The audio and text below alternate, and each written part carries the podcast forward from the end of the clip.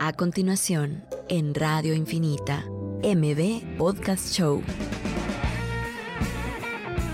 Un espacio para conversar sobre emprendimiento, tecnología e innovación con emprendedores guatemaltecos que están cambiando el mundo. Conducido por Marcel Barrascut y Pedro Pablo Beltranena. Que lo distinto te encuentre. Esto es MB Podcast Show.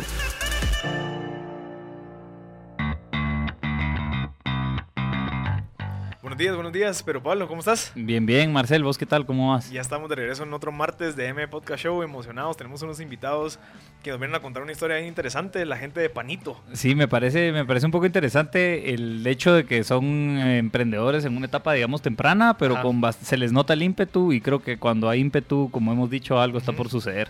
Así que creo que también eso es muy valioso, darles el canal también a, a personas que están en una etapa así, en donde hay bastante aprendizaje, eh, pues para que vengan a contar un poco también de lo Cabal. que están ofreciendo, de qué retos tienen y pues que nos al final nos iluminen con conocimiento, ¿verdad? ¿Quieres presentar al- a nuestro invitado que ya está aquí con Pues nosotros? aquí tenemos a Sebastián Berberat. eh, tenemos, eh, es uno de los fundadores de Panito. En breve viene su mano derecha, que es el quien lo ayuda a Nico, el que lo ayuda en la cocina. Eh, así que bienvenido, Sebastián. Es un gusto tenerte Gracias, acá. gracias. Pues un placer. Espero poder brindarles mucha información y experiencia. Eh, es un honor estar acá con ustedes y espero que podamos platicar algo interesante hoy. Sí, Sin fíjate que cuando me habló pero Pablo que ibas a venir, fue un, o sea, me, me gustó porque es de una industria en que uno piensa que tal vez ya está y que, ok, ya la, la- la parte de los panes ya está, y ya están todas estas empresas grandes. eh, tal vez no hay tanto, incluso tanto espacio para innovación, pero pues nos venís a contar y me- Claro. nos venís a contar todas estas oportunidades que existen en la industria y creo que es algo sumamente interesante porque creo que un emprendedor al final no, o sea, escucha, mucha gente dice, ah, te vas, a meter el rollo de los panes, qué complicado porque están estas, estas, estas empresas. Pero vos venís y decís, no, o sea, están estas empresas que no están cumpliendo con estos requisitos del mercado, de esta demanda que existe, entonces yo vengo a suplirla por medio de XX, entonces, qué interesante y, y yo creo que vale la pena que nos lo contes. Si querés, esperamos un cachito a Nico, hablemos un poco de nuestras luchas de, de estas semanas. Sí, tal vez, tal vez yo creo que ando, ando para empezar, ¿verdad? ando con un par de luchas en temas de, de crecimiento.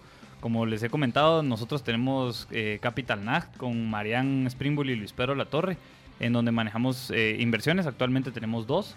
Una es Concord, que ofrece el servicio de CFO as Service, y la otra es Blackbox.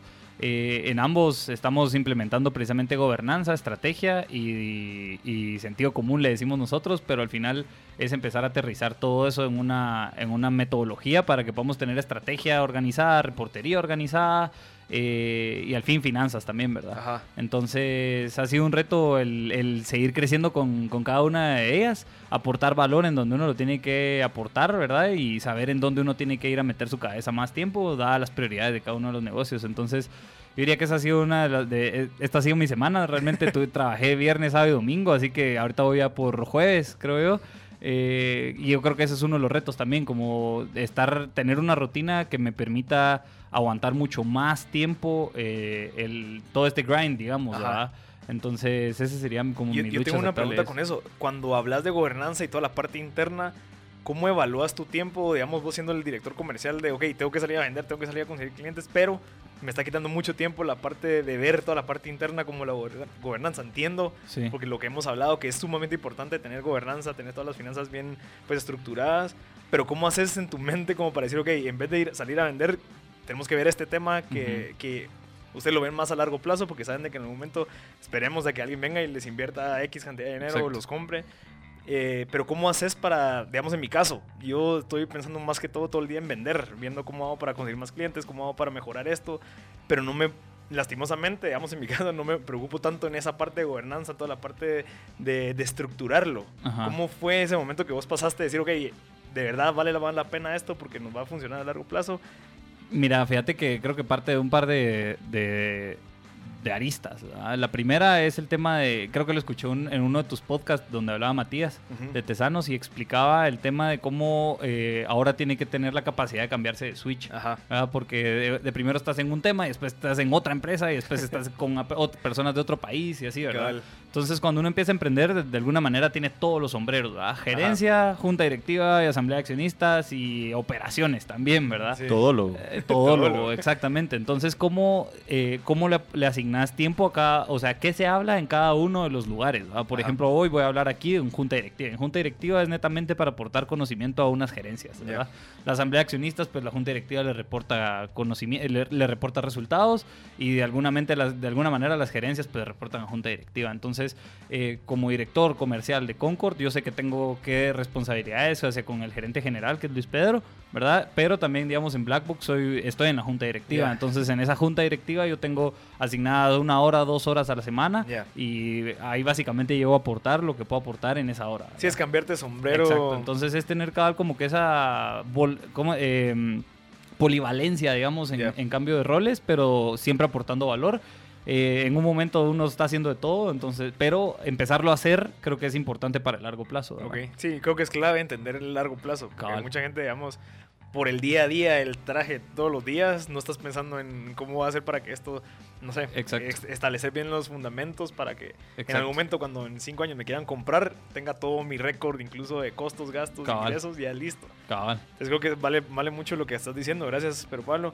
Esteban. eh, perdón, Eh, Esteban. pues mira, yo la verdad es que reparando sobre lo que estás hablando, Pedro Pablo, es, es impresionante, ¿verdad? Uno al principio come muchas ansias. Uno quiere hacer de todo, quiere hacerlo todo ya, quiere vender ya, quiere ser rentable ya, quiere hacerse millonario ya. Y la verdad es que esa no es la realidad del emprendedor en los primeros años. Eh, yo no puedo hacer lo que vos estás diciendo que haces. Yo no puedo decir, cut dos horas para allá, cut dos horas de Ajá. regreso. Yo mejor soy honesto y admito que no soy capaz de partirme. Hay Cabal. tipos de emprendedor, ¿verdad? Cabal. Hay gente que puede manejar varios temas en la mente y no tiene problema, pero no tiene nada de malo admitir que no. Ajá. Yo las dos veces que me he metido a varios proyectos simultáneamente, fracasé en ambos, ¿me Ajá. entendés? No, no hago nada bien. Entonces, yo me he ido más por otra estrategia, es centrarse bien en un tema, hacer las cosas bien en un tema y aprender en qué etapa de tu crecimiento estás. Como empre- emprendedor, no solo tienes que estar apagando fuegos y viendo qué pasó en el día a día y cómo lo vas a sacar el clavo del día a día, sino que también tenés que seguir avanzando hacia adelante. Y si uno pierde esa meta, rapidito se desmotiva. Entonces, más que todo, me, me gusta tu mensaje, ¿verdad? Eh, mi consejo sería, no sean impacientes, ¿verdad? Al principio uno tiene que ser impaciente por crecer, no importa la rentabilidad. Ya después vas a preguntar cómo voy a hacerme más rentable y no importa si no crezco tan rápido. Sí, ¿verdad? y, y siendo, entrando la parte del, del ser impaciente, también entender de que es parte de un proceso que vas a, literalmente vas a pasar penas, pues, o sea, vas a pasar penas de un año, dos años, sabiendo que no vas a poder tener la vida que tal vez querés en ese momento, pero si seguís echando punta día a día, creciendo poco a poco, vas a poder llegar a eso, que es Claro. la, la meta de muchos, pero saber de que llevas tiempo, pues, de cierta Sí. manera. Sí, yo creo que creo que lo hemos hablado bastantes veces aquí. El tema, por ejemplo, de lo que decía el fundador de Alibaba, de que no hay soluciones de corto plazo. Ajá, no existen, solo simplemente no hay. Entonces, empezar a armar una infraestructura, ya sea solidificar, como bien decía Sebastián, las operaciones, ¿verdad? Y entonces, en la medida que estableces procesos y los dejas así finos al punto de que en eso te enfocaste y después pasas a una siguiente etapa en donde, bueno, ya estás viendo reportería y afinando más otro tipo de resultados y así, ¿verdad? En la medida que uno va escalando, eh, obviamente, eh, en esta etapa creo yo que el, el conocimiento se, se, se pone, o sea, va de una manera exponencial, pues porque antes de entregar algo uno tiene que saber hacerlo. Exacto. ¿verdad? Sí. Entonces, a la hora de que uno lo sabe hacer, eh, puedes empezarlo a delegar. Y a la hora que lo Ajá. delegas, entonces ya, ya adquiriste una cantidad de conocimiento Exacto. seria. Entonces, Sí. yo creo que es de tiempo. ¿ah? No, esto no sucede de uno a tres meses ni de uno a seis, sino desde Cabal. cinco años. ¿verdad? Yo creo que un punto de referencia importante es que los cuando nos decían los, los grandes, ¿verdad? nos dicen, ah, es que poner un negocio toma cinco años, pues, así, a que, a que empiece a dar. Y uno decía, ah, no, hombre, cuando uno empieza cree que el primer mes ya va a salir todo, o, el, los- o el primer año por lo menos. Pero ya estando ahí, como que uno va haciéndose rayas al tigre, Sí. de verdad que uno va entendiendo ese tiempo, cómo es Sí. de valioso para la experiencia. ¿verdad? No hay que quemar etapas. Yo, yo creo que hay que entender también que el abrir una empresa en este caso es fácil. O sea, lo puedes abrir en dos meses con un abogado, sacar tu patente y ya tenés tu empresa. Pero hacerla crecer, mantenerla y que sea recurrente y que puedas vivir de eso, ya Exacto. son otros cinco pesos. Exacto. Ya es cinco años, ya es cuando ya logramos entender. Decir, ah, ok, cuando me dijo eso amigo de mi papá, tiene razón. Porque llevo dos años ahorita trabajando Cabal. y todavía no estoy seguro si esto me va a lograr mantener. Entonces, pasar ese, ti- ese tiempo validando, haciéndolo recurrente, eh, los procesos, todo eso es lo que conlleva esos cinco años para que hoy digas, ok, ya, Sí. ya, ya soy empresario, digamos, ya, Sí. ya no soy tanto como en la etapa de emprendimiento que estoy viendo cómo sale esto, sino que ya, ya sé lo que tengo, cómo lo puedo hacer crecer y ya va una línea lineal, digamos, en este caso. Sí, ahora Marcel, tal vez contarnos un poco tus luchas de esta semana. Mira, esta semana estaba interesante, eh, muchos clientes, eso es lo, lo, bueno, que era lo que te estaba hablando al principio, cómo, en qué momento sé y en qué momento estoy seguro, que tal vez lo sabrá Sebastián, eh, en qué momento estoy seguro de poder empezar a tener gastos fijos o costos fijos que me metan en un contrato de un año. Digamos, el hecho de que yo me quiera pasar a tener un espacio más grande, un espacio en un lugar, una mejor ubicación, requiere cierta certeza de que vas a tener esa recurrencia para que te mantenga eh, pues, e-, estos gastos. Entonces, ¿cómo ¿Cómo, ¿Cómo, en tu mente entendés decir, ok, ya, en esta etapa de, de, tu proceso ya puedes aplicar eso? No solamente es el hype de la emoción de como, ah, es algo nuevo, entonces te lo compro, te lo compro, pero a los tres meses ya, ya pasó de moda, salieron siete competidores más, entonces ¿cómo hago para, para entender esa certeza? Esa lucha estoy, de verdad. Pues mira, es una pregunta que creo que es una pregunta del millón, vamos, ¿cuándo crecer y cuándo no? Eh, yo creo que uno lo va, hay que ser también fiel al gut feeling, al famoso gut feeling y saber que banderas leer de sí, leer que no. Para mí una de las cualidades más grandes de un emprendedor es minimizador de riesgos. Vos minimizador de riesgos sobre el capital. Vos querés gastar poco dinero y tener un gran, gran retorno. Entonces yo lo miraría desde el punto de vista de riesgo. Ok, si yo hago esta siguiente movida, ¿cuánto riesgo estoy tomando? ¿Estoy arriesgando lo que ya crecí y me va a regresar o es poco riesgo y este paso realmente no me cuesta mucho y puedo tomarlo? Ya. Ese es un análisis que yo hago casi siempre. Digamos, ahorita estamos en una etapa en Panito que tenemos que crecer, tenemos que cambiar las operaciones, nos quedamos quedando cortos. Pero eso requiere plata. Entonces, ¿cómo voy a saber si puedo pagar la plata? Bueno, tengo las ventas y los flujos necesarios para hacerlo. ¿Lo tengo? Sí. Bueno, me animo, ¿me entendés? Pero no lo voy a hacer si veo que el otro lado tengo problemas de cash flow, tengo problemas de otras cosas que me dicen, mira, mira, no, brinques al agua todavía, espera un ratito, crece. Eh, regresando al punto, no comer ansias, ¿verdad? Hay que esperar a que las cosas se alineen de una cierta forma para poder saltar a una siguiente etapa. Sí, fíjate que yo estaba leyendo eso cabal de un libro buenísimo que me lo regaló mi novia que se llama Originales, Originals, donde explica la, la, esencia del emprendedor. O sea, el, emprendedor no es aquel que se tira al agua y ahí ve qué pasa, no. Él es un, o sea, un emprendedor minimiza los riesgos de una manera estratégica. Dice, ok, si yo me quiero salir, digamos, eh, eh, estaba leyendo como que las la investigaciones que ellos hacían, de que todos los emprendedores que empiezan un negocio no sueltan el, el trabajo o el ingreso que estaban percibiendo antes hasta que vean que el negocio sí está haciendo eh, eh, digamos, eficiente o exitoso. Entonces, no solamente se tiran, lo que ellos hacen de que logran balancear de tal manera que los riesgos que ellos toman siempre están respaldados por un análisis o algo que ellos tengan. Entonces, digamos, el famoso dicho que yo comparto mucho, que es, ok, arriesgate mientras vivís con tus papás. O sea, vos no, tenés, eh, no sé, un gasto fijo para una casa, comida, ellos te hacen súper. Entonces, yo siempre le digo a los patojos de que aprendan, tienes el agua ahorita, porque tienen respaldo. No lo hagas cuando, pues, chicas, tengo que pagar la hipoteca y tengo que pagar el colegio de mis hijos. La boda. La boda, cabal, de la mi esposa, que, que está O sea, ¿me entiendes? Entonces, lograr entenderle que un emprendedor no solamente se tira al agua, sino que realmente ve la manera de minimizar los riesgos. Tenemos que ir un corte y regresamos más con MB Podcast Show. MB Podcast Show con Marcel Barrascut y Pedro Pablo Beltranena.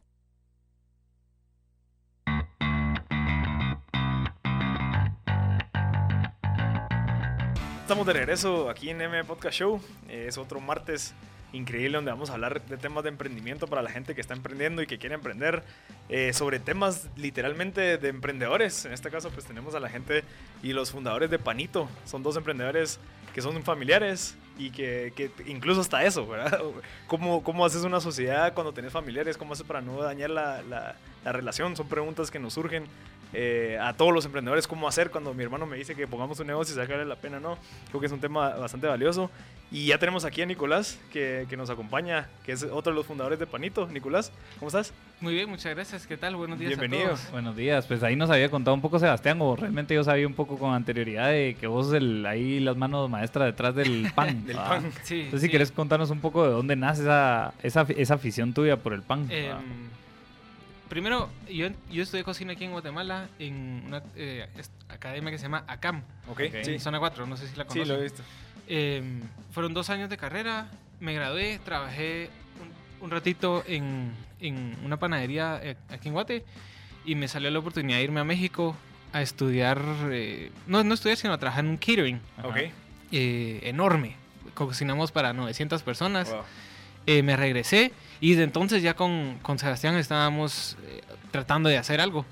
Pasó un, tiempo eh, y por vicisitudes de la vida me dio la oportunidad, o un, un amigo, una amiga cocinera eh, sabía que yo me, me gusta hacer pan y me salió la oportunidad y le dije, Sebas, es ahorita o nunca. Y así empezó. Pero vos sacaste, si no estoy mal, como que en una escuela en Europa. No, No. fue en San Francisco, pero Ah, eso sí ya fue, eso fue, acaba de ser, fue Ah, en septiembre del año pasado. Fue parte de la empresa decir, ok, invirtamos en que te vayas a educarte. Sí, una ajá, y fue un gran sacrificio Sí. porque dejar la, la- la, empresa ajá. tres meses sí fue bien difícil. ¿Y Casi cómo me quedo hiciste? calvo. ¿Cómo hiciste eso? ¿Cómo fue ese proceso? Eh, un día solo dije a, a Sebas, mira, apliqué y me aceptaron y me voy a ir porque lo necesitamos. Obviamente, sí. Es una Eh, inversión. Va a pasar en tanto tiempo. Entonces, desde enero del año pasado nos empezamos a preparar para Ah, bueno. eso. Y aún así no estábamos listos para cuando pasó. Em, Uno nunca va a estar listo para esas cosas. Sí. Nunca, nunca. Pasaron un montón de cosas que no teníamos ni idea que iban a pasar. Eh, esos tres meses fueron... Yo estaba más pendiente del teléfono como nunca en mi vida. Que con la novia, sí. Pero es que fue así una obsesión con el teléfono. Y yo hasta tuve que pedir permiso eh, al director. Que mire, yo vengo aquí, quiero estar aquí, pero yo si necesito salir de la clase, lo tengo que hacer porque tengo una empresa que está marchando mientras estoy acá. Ajá. Qué, qué buena, Ah, qué, buenísima experiencia, pues, para los dos, ¿verdad? Al final creo que aquí es donde hablamos un poco de empezar a delegar tema, Claro. cualquier tema, ya sea de producción o, Sí. o de operaciones, ¿verdad? Eh, vos que recibiste, digamos, toda esta carga encima, eh, ¿cuáles fueron tus aprendizajes? Pues mira, es que contextualicemos. Eh. Regresando al punto antes del corte, yo empecé a emprender en el segundo año de la universidad, Ujú. Ok. con la mentalidad que estabas hablando de, bueno, vi donde mis papás, si me- todos me están diciendo que me toma cinco años crecer una empresa, pues chica, voy a empezar ya, pues, o sea, Ajá. de una vez, así cuando me gradúo, tal vez tengo la oportunidad de pagarme yo mismo un empleo y ser self-employed, que era la meta, mi meta personal, digámoslo así. Entonces, mientras esto pasaba, yo iba todavía a la U, Ok. el año pasado. Sí. Entonces, el año pasado para Panito fue un año muy interesante. Yo tenía un curso especial en Madrid por tres meses. Ok. Vos también te Sí. Sí, es cierto, ya se me había olvidado eso. Yo tuve que pasar un mes en Guate después de regresar de Madrid, viendo cómo armábamos toda esta operación para que Nicolás se pudiera ir. Ok. Se fue Nicolás tres meses y me quedé yo solo con un maestro panadero que habíamos contratado hace dos meses. Ok. Que no tenía idea, apenas tenía idea de Sí, cómo porque hacer pan. asumo que Nico es el que sabe toda la parte de la operación Todo. de, de Sí, no, cocina. y fue terrible porque Seba se fue dos meses. Regresó y él tenía un mes Para para, irse. reto- retomar el barco y yo me iba en, en un mes. Ah, ya. O sea, vos te fuiste antes. Y en Sí, ese yo me fui Ah, antes. ya, ya. Él se fue antes que yo. Y en ese mes tuvimos cambio de personal. O sea, las personas que habíamos estado capacitando Híjolas. Se fueron. se fueron. Ok. Se tenían que ir, los echamos, Ajá, ajá, que echarlos. Los tuvimos que sacar.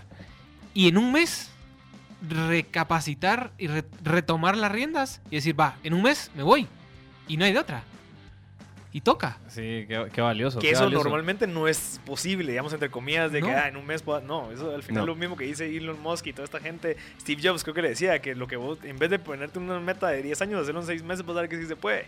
Son cosas así, pues, que gente que tal vez piensa que no es posible, sí se puede lograr. No, y entender de que la mitad de tus planes van a fracasar. O sea, no sirve casi sí. de nada más que solo paz mental por un ratito hacer un plan, pero cuando lo ejecutas, probablemente se vaya todo al piso, se prende Ajá. el fuego. Ahora, otra pregunta, un- un- y hablando un poco más de la industria ya donde están ustedes eh, emprendiendo, eh, ¿qué actores clave identifican ustedes en, en, digamos que si hacen un mapa de actores de su industria, ¿verdad? Eh, ¿Qué actores clave identifican, digamos que hay competidores, tenemos proveedores, tenemos eh, eh, personal? Eh, si nos quieren contar un poco de cómo se ubican ustedes en ese, en ese mapa de actores. Pues mira, em, obviamente hay competencia, na- no, no estamos inventando el pan, el pan ha existido como siempre, hemos hablado de esto, ¿verdad? Eh, pero ese es el hecho que nos, nos llamó la atención, ¿verdad? Es un producto que nunca va a dejar de existir, siempre va a crecer y siempre va a ser consumido. Eh, hay que mapear el mercado, eso creo que sería el primer conocimiento que un emprendedor debería entrar antes de entrar a una industria, es cómo está el mercado. Yo lo que identifiqué con Nicolás fue bien claro, Guatemala gastronómicamente no deja de crecer restaurantes nuevos, conceptos nuevos, precios diferentes, chefs cada vez más competitivos. Pero paralelo a eso, en la industria de restaurantes existe una industria de proveedores Ujú. que estaba 100% rígida. No cambiaban las reglas desde hace años. los procesos eran lentos y complicados y no se adaptaban al cliente. Realmente el cliente se adaptaba al proveedor, lo cual suena raro, ¿verdad? O sea, uno como chef podría decir, yo quiero este pan, no aquel, no decir, ¿cuál hay? Va, este, ni modo. Entonces creo que primero como que actor y clave, ¿verdad? Es entender que cuál es la relación restaurante-proveedor. ¿verdad? Es entender que como proveedor le servís al restaurante y Ya. tenés que estar a disposición del restaurante y tenés que estar dispuesto a hacer lo que sea por él. Entonces, ese es uno. Competencia, hay cientos de panaderías. eh, compitiendo con nosotros directamente hay muchas. Entonces, realmente eh, hay que tener bien definido el modelo de negocio, si no, ¿para qué? No va a servir de nada. Ese es un punto claro. Ahora, eh, con respecto a quienes a quienes eh, reciben su producto, eh, comentábamos un poco que era no era no le venden al cliente directo al consumidor, digamos, sino no por el momento, pero... ya ajá. que actúan como proveedores, digamos, eh, ¿qué retos existen en, en- en eso, ya sea a nivel administrativo o a nivel de producción? Eh, puchis, va, para empezar, lo más complicado es que el, un restaurante lo que trata de tener es la mejor materia prima y lo más fresca posible. Entonces, lo primero, lo primordial para nosotros es mantener una rotación de productos en cada restaurante lo más fresca posible, en otras palabras, entrega diaria. Pero en Guatemala considero que hay una muy mala percepción o una muy mala vista de cómo funcionan los proveedores actualmente en Guatemala. Eh, no estamos acostumbrados aquí a recibir producto fresco. O por Ujú. ejemplo, en San Francisco o Nueva York, que los mismos cocineros van a la pescadería Ya. del donde se pescaron. Es como que vas a la terminal a Sí, traer tus y sí vegetales. existe esa costumbre Ajá. en Guatemala, pero El de cuando- Mercado cuando- 24. sí, Ajá. eh, sí, Ajá. exactamente. Pablo, cabal. Em, el problema es que cuando tienen un servicio contratado de proveedores, no, no hay costumbre de, de producto fresco, a excepción de tal vez el de las verduras. Del- de ahí en fuera es muy complicado y no hay ese concepto en Guatemala de producto fresco. Qué, qué valioso esto que mencionas, porque creo que ahí también es donde se empiezan a diferenciar los restaurantes, ¿verdad? Y en- eh, Así es. Obviamente hay restaurantes que necesitan, por ejemplo, estandarizar sus proveedores, pero porque su producto al final es estandarizado. Total. Entonces pueden producir en, En masa. en masa, ¿verdad? Sí. Y Eh, ahí creo que lo dijiste todo en términos de panito, ¿verdad? Es también nosotros identificar quién es nuestro cliente ob- objetivo. A nosotros, por más que nos interese vender un pan en volumen, no nos interesa tener un proveedor de que va a estar alegando de que el diámetro varió de 2 milímetros, ¿me Ujú. entendés? Eh, Y aún nosotros, así pasa. y pasa. Nosotros queremos un proveedor que ve lo artesanal, ve la frescura y Un proveedor, un cliente. Un cliente. un cliente, Un perdón, cliente, Ajá. ajá. que cuando ve el pan, por más que lo estético se vea bien, lo que importa es el sabor y el, cómo complementa el trato, ¿verdad? Es muy fácil mejorarle la calidad a una hamburguesa cambiándole solo el pan. Sí. O sea, Interesante. es impresionante. Puedes agarrar un pan del súper y hacer una hamburguesa, la misma torta, cambiarle el pan y hacer otro rollo. Entonces, ese es como que el pitch que les estamos dar a la gente. Retos administrativos, se pueden imaginar. Yo soy ventas administración, todólogo de ese lado, digámoslo así. Personalizar ventas y servicio al cliente a 33 restaurantes es una oficina móvil en mi teléfono todo el día, ¿me. Es- nosotros ofrecemos servicio al cliente muy personalizado. Nico contesta cualquier pregunta que sea de pan, yo contesto cualquier pregunta que sea de ventas y administración. Entonces, ese es el reto. Cómo hacer sentir al restaurante que su proveedor le protege la espalda, ¿verdad? Es- yo, yo con eso que acabas de decir veo también la parte que puede ser una amenaza. O sea, Sí. el hecho de que tengas tanto servicio tan detallado a esos 33 clientes, ¿qué va a pasar cuando tengas 100? ok. Sí. ¿Vas a poder dar el mismo servicio al cliente? ¿Vas a, ¿Va a poder Nico contestarle a 100 personas? Es, ¿Qué es lo que tienen pensado para eso? Pues- Porque creo que ese es uno de los principales retos de esta etapa. ¿ah? Growing Y- pains. y, Cabal, y creo que fue una de las cosas que les mencioné cuando los presenté, de que están en una etapa temprana, ¿verdad? Obviamente con, de alguna manera ya con Claro. tracción, pero eh, con retos operativos, que es, digamos, la siguiente cara de todo lo que viene. Sí. ¿ah? es imposible no estandarizar para nosotros. O sea, vamos a tener que estandarizar ciertos procesos y dentro de esa estandarización sí tiene que haber cierta flexibilidad de decir, ok, bueno, sabes- sé que produzco hamburguesa. En, la- en la categoría de hamburguesas tengo estas, este tipo de hamburguesas, va en este tamaño. Eso es lo que vamos a tener que tratar Ajá. de ofrecer. Las variaciones así min- minúsculas entre cada cliente sí hasta cierto punto no van a existir o van a desaparecer justamente por lo que están diciendo por, por, por puro crecimiento orgánico. Exacto. Y eso le pasa muchas veces, o sea, tal vez incluso hasta el servicio al cliente de un emprendedor varía, que es el valor, digamos, agregado en a comparación de una corporación. Una corporación es burocrático, te tienen a siete personas cuando yo te atiendo y voy a tu oficina, pero no es escalable a querer decir, yo quiero agarrar todo guate, quiero quedarme con esto si quiero darle este servicio, pero creo que es un desafío. En No, este es- caso. Se me, se me ocurre algo inclusive solo para dejarles inclusive creo que de consejo que sirve para esta etapa de crecimiento. Eh, sé que no son un servicio, sino bueno, de alguna manera sí son un somos. servicio, sí, entonces servicio. eh, siempre sirve tener un knowledge base, ¿va? En donde, por ejemplo, los clientes pueden hacer- eh, meterse a una página y ver un frequent asked questions, ¿va? Sí. Un FAQ, en donde Sí. básicamente vos ya te la sabes de memoria qué preguntas te van a hacer un Sí, cliente nuevo y vos ya sabes qué, cliente, qué preguntas te va a hacer de memoria o un cliente nuevo que está recibiendo el producto, Sí. Entonces, eso empezarlo a registrar es un primer paso para empezar a escalar, porque entonces ya redirigís a ese link, ¿verdad? Sí. Entonces, Sí. en lugar de, de quitarte tiempo de llamada, te quita, eh, lo agregas ahí. Y también del lado operativo, ¿va? porque entonces Sí. del lado operativo eh, vos vas a saber, mira, esto no lo tostes de más, o esto, mira, no, lo, no le pongas tanta levadura, no sé, Sí. ¿va? ese tipo de cosas, empezarlas a registrar, pues para que de alguna manera cuando venga una siguiente persona a capacitarse, le entregas ese knowledge base y ese knowledge base va a ser suficiente Total. como para que ahorrarte tiempo a vos de tenerlo a la par. Sí. Sé que en este tema, en temas de producción, también tiene que ver mucho el tema de como un, ¿cómo se dice cuando alguien es tu padawan? El de... Tu- tu aprendiz. pequeño Sí, tu saltamontes. aprendiz. Ajá, tu aprendiz, ajá. Entonces, sé que este tema de producción, en tema de pan, de seguro es así, ¿va? También tienes que llevarte a gente de la mano para que prenda a producir. Pero igual, de la manera en la que puedas acortar ese tiempo, creo que es uno de los recursos valiosos Sí, para empezar a crecer. definitivamente. Pues Pedro, creo que estamos, le pegaste al clavo en lo que estamos haciendo ahorita en. Panito. Eh, estamos empezando a crear procesos estandarizados, pero no procesos estandarizados en términos de calidad del producto, sino que todo tenga Estructura. un manual de cómo se hace, Cabal, ¿verdad? cabal. Eh, Sí. uno agarra tracción, crece como loco, después voltea a ver atrás y dice, puchica, tal vez no hubiera hecho eso, ¿verdad? Cabal. Tal vez no hubiera hecho aquello. Y eso es un conocimiento que uno lo vuelve tangible rapidísimo como emprendedor. Entras a trabajar el año siguiente o el día siguiente y sabes exactamente qué hacer o qué no. Exacto. Por ejemplo, nosotros le ofrecíamos a clientes, creo que eran nueve o diez tipos de hamburguesa, Ok, en sí. diferentes sabores, formas, todo. Sí. Ok. Remolacha negra, azul, lo que querías. Y así como era una buena arma de venta, También es arma Doble filo, sí, Para porque llegamos a momentos en los que Nicolás tenía que hacer 10 hamburguesitas verdes para un cliente. Entonces era todo un proceso de producción Ajá. solo para un cliente. Entonces entender también, mira, no te conviene ofrecer todo. Mejor Sí. tener dos, tres productos estrella que puedes vender. Ya después miras qué pero haces, realmente bueno. pero realmente se los ven. Hablando, creo que vamos Ajá, a ir un... Tenemos que ir a un corte. Está súper interesante, muchachos. Sigamos en el próximo segmento. Vamos a ir a un corte y regresamos con más. Escuchando MB Podcast Show por Radio Infinita.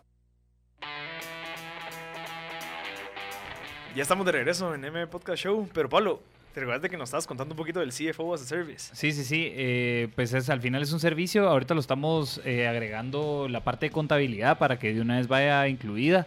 Eh, con esta alianza de contabilidad que estamos trabajando, una de las cosas importantes es registrar toda la información de una manera correcta. Es decir, de que cada ingreso eh, esté bien, bien registrado y que cada egreso esté también bien registrado de la mano de su papelería contable. Eh, uno de los retos precisamente con los que nos hemos topado es a la hora de hacer una venta, eh, asignar qué costos se asignaron a la venta, ¿verdad? ajá. Entonces, eh, eso es uno de los... y en temas de documentación, digamos que también es un poco complejo. De ¿verdad? registro, ajá. Exacto, pero digamos que con esta alianza estamos empezando a trabajar eso para ofrecer básicamente contabilidad y finanzas eh, de la mano. Una alianza. Eh, sí, con Ah, una empresa de contabilidad, Ah, se llama De. Conta, eh, para de una vez ofrecer el servicio en conjunto, Wow. ya que ellos ya manejan eh, procesos muy parecidos a los que nosotros necesitamos para la recopilación. Ah, qué interesante. Entonces estamos ofreciendo eso y para empezar a visualizar precisamente todas las finanzas del negocio eh, ya a través de la misma contabilidad, ¿verdad? Y entonces al final es un servicio eh, completo. Ok, entonces, digamos, yo te pago, digamos, la mensualidad y eso me incluye que me hagas la contabilidad y todavía que me la analices. Exacto, Ah. exacto. Todavía está por definir precio del, del servicio para ver cuánto cuesta la contabilidad y, y las finanzas, eh, pero digamos que ese es el camino y hacia, hacia esos, esos- eso estamos empezando, creería yo, a ofrecer ya sea la otra semana Ah, o la increíble. siguiente, así que les actualizo la semana entrante, ¿verdad? Perfecto. Entonces, bueno, regresamos aquí con la gente de Panito. Sí, solo quería agregar Ajá. un poco cabal con lo que estaban hablando ahorita del tema de, de qué hace ventas, qué hace operaciones eh, en la gobernanza. eh, del lado de gerencias, eh, hay una herramienta útil que se llaman las reuniones de sync, ¿verdad? Las reuniones de sync, o sea, ponerse en sync con la otra área. Entonces, eh, ¿y quién se encarga de estas reuniones? Pues ahí sí que los gerentes de cada área, en su caso, digamos, vos de ventas y vos producción, ¿verdad? Eh, entonces, una vez a la semana reunirse para decir, mira, esto tengo en el funnel de ventas, mira, esto tengo yo de insumos para producir, ¿verdad?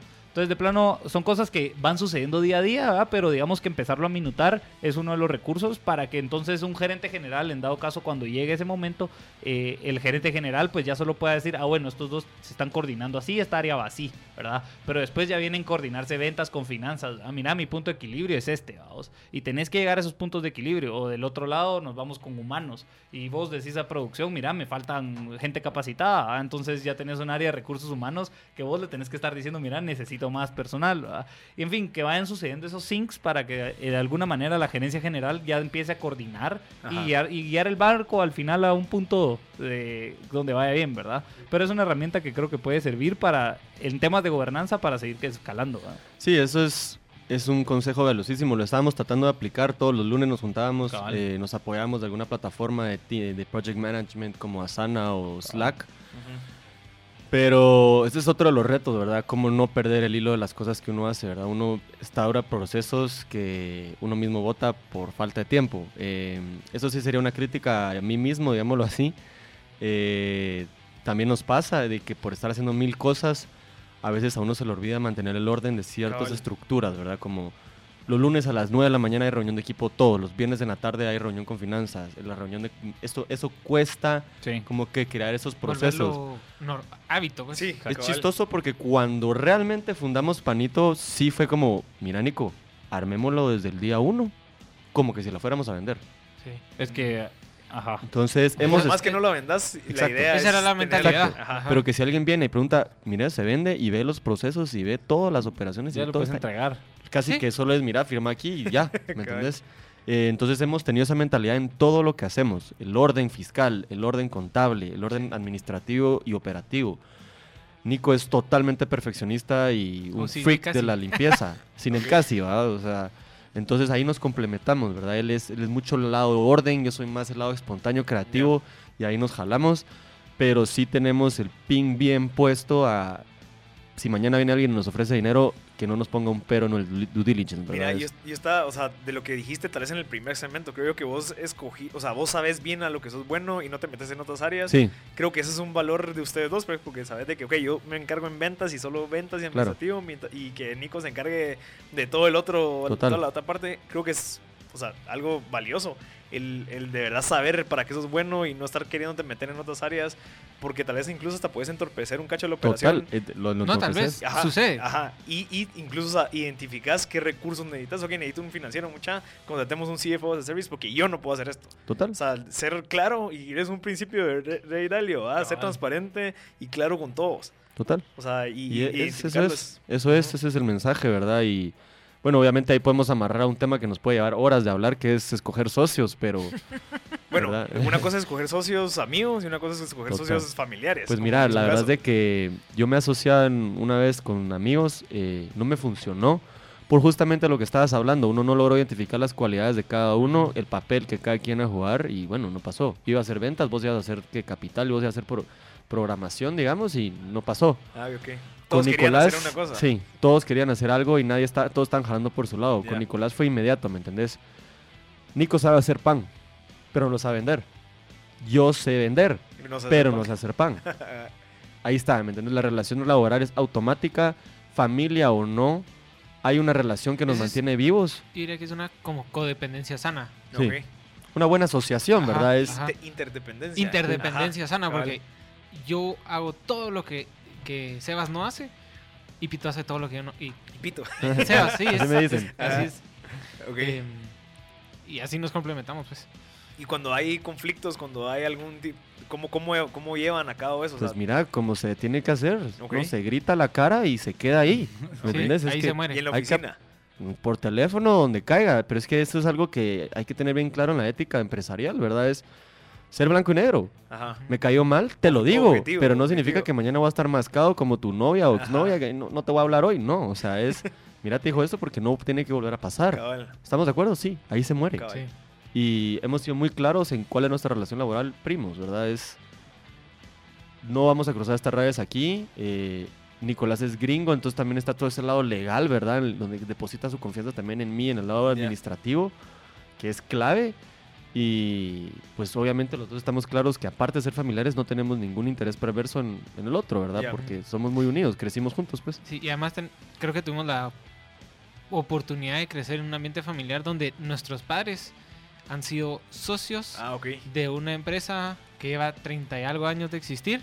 Entonces tenemos un buen ejemplo de cómo manejar una empresa familiar Ajá, Sí, siendo problemas. socios. Qué interesante. Sí, eso, eso es súper valioso. Al Ajá. final, como dicen, eh, cuando almorzás con un economista todos los días o almorzás con un doctor todos los días, pues muchos de los conocimientos al final casi los emanás Sí. naturalmente. ¿va? Sí. Entonces, si han visto este tipo de relaciones, creo que seguro para ustedes es- Sí. tiene hay un conocimiento generacional básicamente trasladado que al final es muy valioso. Claro, y la gente siempre te va a decir, no, hombre, es que asociarte a la familia, uy, bro, uy, strike uno. Cabal.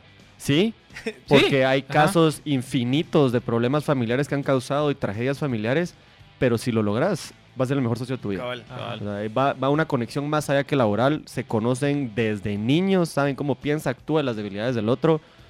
Ese poder no te lo da una asociación con el socio que conociste hace seis meses. Qué Conociste el socio que él quería que conocieras, pero su formación familiar y su background educativo, digámoslo así, no lo conoces.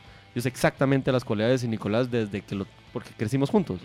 Entonces, sí, tiene mucha razón la gente cuando te habla de las relaciones familiares en negocios, pero si se manejan bien, Ajá. es una arma muy poderosa. Sí. Ahora, otra pregunta un poco, creo que ya tenemos clara la, el corto plazo, digamos, de Panito en sentidos de, de qué, retos están viviendo, eh, cómo los están manejando eh, y cómo básicamente el día a día lo están sobreviviendo para Claro. avanzar a la solución de largo plazo.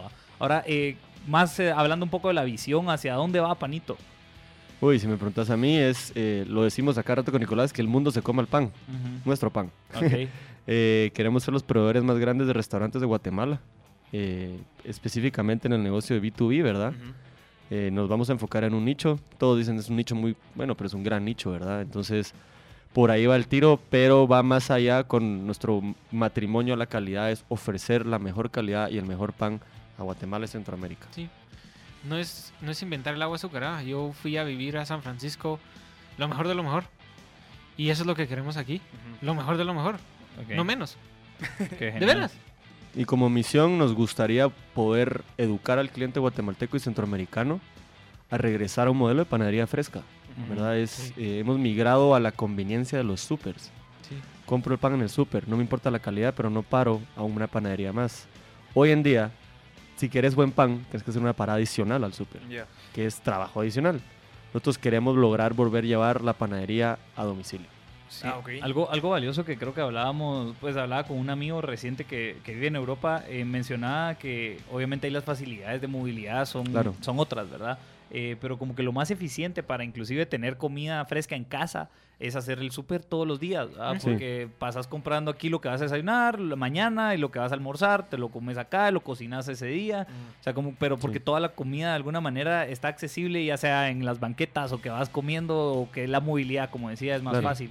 Entonces creo que también ese reto lo tienen encima, ¿verdad? Toda esta, esta, esta logística que va a incluir eh, poder llevar pan al fresco al, toda- a todas las bocas, ¿verdad? Claro.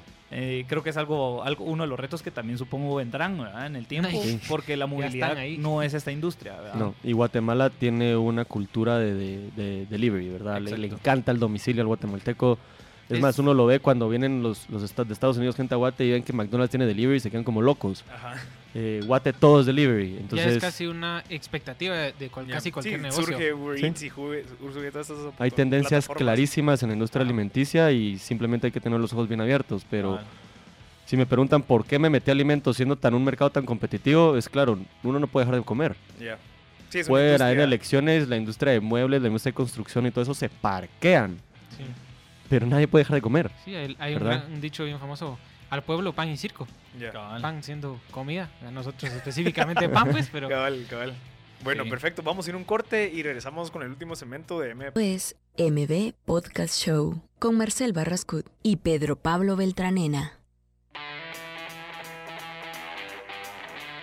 ya estamos de regreso en M Podcast Show. Eh, le recordamos que es un espacio en donde conversamos con emprendedores que están cambiando el mundo, que innovan. En este caso, pues tenemos a la gente de Panito, que cada vez estamos conversando cómo están innovando en el servicio al cliente de restaurantes. Nicolás, si, queramos, si, si quieres, sigamos hablando de lo que estábamos hablando, de cómo fue que ingresaron al mercado sin tener, sin levantar alertas eh, con los grandes competidores. Sí, bueno, para empezar lo hicimos por que no teníamos suficiente, o, o como lo hicimos todo con nuestro propio dinero, Ajá. Eh, no teníamos realmente dinero para Publicidad. publicidad ni nada. Bootstrap. Pero poquito, Bootstrap, pero rapidito nos dimos cuenta que eso era casi una herramienta para pasar desapercibidos. Ajá. En donde si ah, teníamos un problema mayor, por ejemplo, con algún cliente, no iba a haber que contener un desastre mayor en redes, por ejemplo, donde había que responderle a gente y dar, y dar razones de por qué, etcétera, etcétera. Eh, Y mm, apoyando sobre eso, la inversión y todo eso, ahí sí, obsesión mía, mira. Eh, yo quiero ser emprendedor el resto de mi vida. Ajá. O sea, el pan no me va a parar, sea comida, sea tecnología, sea lo que sea. Entonces, soy muy cuidadoso con mi capital, ¿verdad? El riesgo sobre mi capital. Eh, obviamente está la metodología Lean Startup y todo, y a mí se me pegó muy bien en la cabeza, sobre todo el hecho de, mira, ¿por qué invertir un millón de quetzales en una planta de producción de panadería si ni siquiera sabes que estás vendiendo bien todavía? Cabal. Entonces nuestra mentalidad fue más, bueno, compremos el equipo mínimo, ¿verdad? Para poder hacer el pan de la calidad que nos espera y veamos si esto pega. Cabal. Lo interesante fue, mucha que compramos un horno de pizza de Ok. primero, cuatro bandejas. El primer pedido de panito lo hicimos en, la ca- en mi casa, sacando 100 panes de un horno de casa de como 20 así días en pasamos 10. tres semanas. Pasamos como tres semanas. Ok.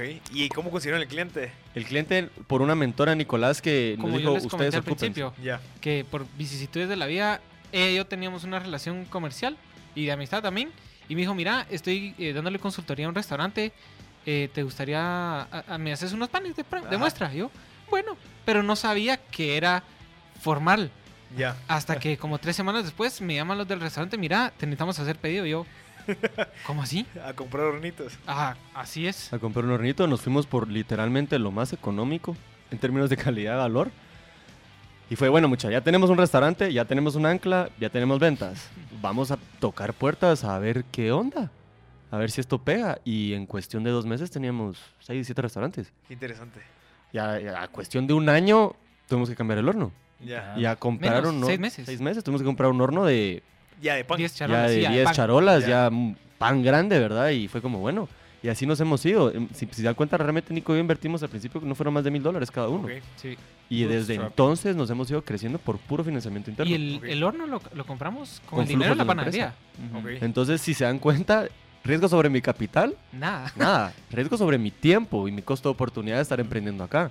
Tuve la suerte de que lo logré, porque si Sí, no ahorita estaría graduándome y sin nada en las manos, ¿verdad? Pero eh, hemos sido muy conscientes con cada centavo que se va en términos de inversión. Pero también hemos sido muy locos con ciertos gastos que no se deberían estar haciendo, ¿verdad? Hemos Ah. gastado en cosas legales que no usamos, hemos gastado...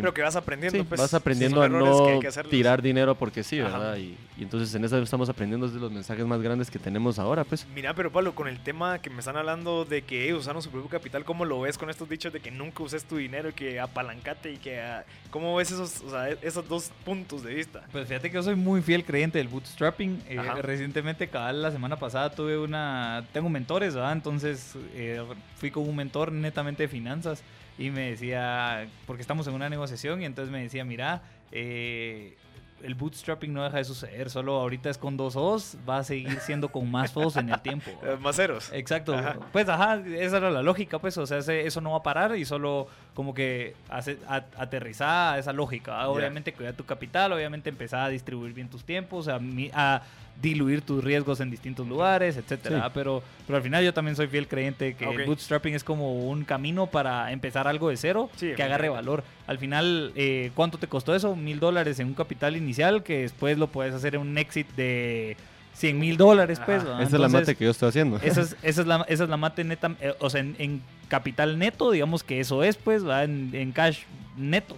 Y en, o sea, diría yo que es de lo más valioso, pues obviamente Claro. estás invirtiendo en tiempo, pero la lógica es Sí, esa. Y, y fíjate que yo quiero agregar algo ahí. Mucha gente ve como un gasto. A la madre, gasté en esto y no funcionó. No, lo que fue que invertiste en algo que tal vez no funcionó, pero vas a aprender de que, ok, ya no seas así, lo vas a hacer así. Total. Entonces, ver esos gastos, en este caso, o sea, contablemente es un gasto.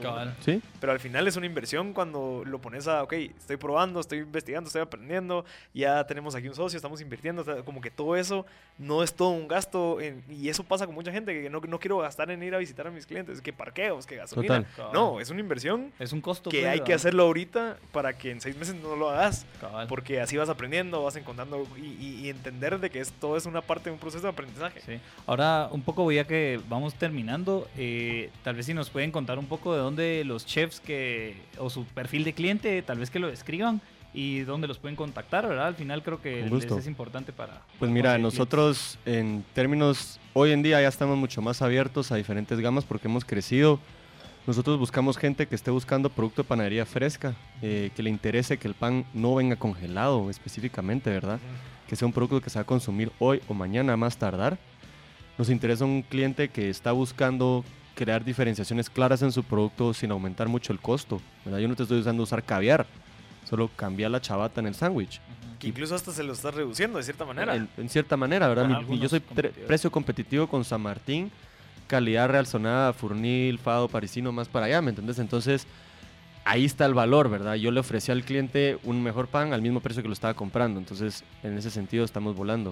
Ok. Eh, si nos quisieran contactar, pues estamos en redes sociales como Panito GT. Nos pueden escribir por un DM o contactarnos al, dire- al teléfono directo de Panito que está puesto en todas nuestras redes y con mucho gusto los atenderemos. Panito ofrece pruebas ilimitadas gratis Ok. porque ese es el rollo. Yo no te voy a vender pan hasta que no te guste, Ya. ¿verdad? Qué Entonces, interesante. Genial, Por ahí. que, que creo que es valioso. Sí. Marcel, contanos un poco de lo que tenías pensado hoy Ah, de, bueno. tu, de tu programa. Sí, sí, para ir terminando también agregar de que estoy buscando a personas que sepan de temas generales. O sea, yo lo que quiero es aliarme con esa persona para compartir valor. O sea, de verdad compartir contenido que cambie vidas en Guatemala, especialmente en temas de historia de Guatemala. Yo busco mucho el querer aprender en el tráfico. O sea, por eso tengo un podcast, por eso ayudo a gente a crear podcast. Es, eh, demos contenido valioso que pueda apoyarte a tener un pensamiento crítico, digamos, ahorita más, en, más ahorita que se vienen las elecciones, que la Sí, gente hombre. sepa de dónde venimos, cómo es que ha funcionado todo, la historia política de Guatemala, la historia de Guatemala, de dónde venimos, porque estamos como estamos, eh, temas como educación sexual, economía básica, economía o pre- eh, finanzas personales que sean fáciles de compartir.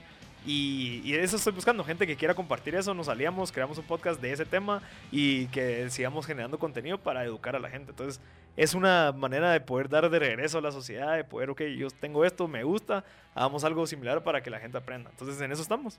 Y- excelente, y felicidades. estamos buscando, muchas gracias. Si quieren, ya nos quedan dos minutos. Un consejo que quieran dejar para la gente que está escuchando, que quiere emprender, ya sean adultos, ya sean jóvenes. Aunque cuando quieran emprender, aunque vayan en el camino directo al fracaso, Ajá. ese aprendizaje, no de veras, Sí. aunque vayan en el camino directo al fracaso, ese aprendizaje vale más del cualquier cantidad de dinero que hayan metido, Ujú. de Sí. veras. Yo me iría más por el camino de, siguiendo tu paso a las elecciones, eh, sí, Guate necesita administradores, pero le urgen emprendedores. Cabal. Tenemos un ecosistema de emprendimiento verde y si uno como empresario quiere causar un impacto positivo en el país, qué mejor que emprender, generar ra- valeza al mercado, valo- valor al mercado Ajá. y empleo, Perfecto. ¿verdad? Eh, mi mayor consejo es salgan a vender desde ya, porque no hay emprendedor. fast. Sí, y aparte Sí. no hay emprendedor que no sepa vender. Ok. Si un emprendedor no sabe vender, empezó mal. Tiene que aprender, pues, o Sí. sea, de cierta manera. Perfecto. Perfecto, muchas gracias. Y, Gracias a ustedes. Y, si quieren panitos, pues ya los pueden contactar. Así Y gracias, pero Pablo, por tu tiempo. Y esto fue otro episodio de M Podcast Show.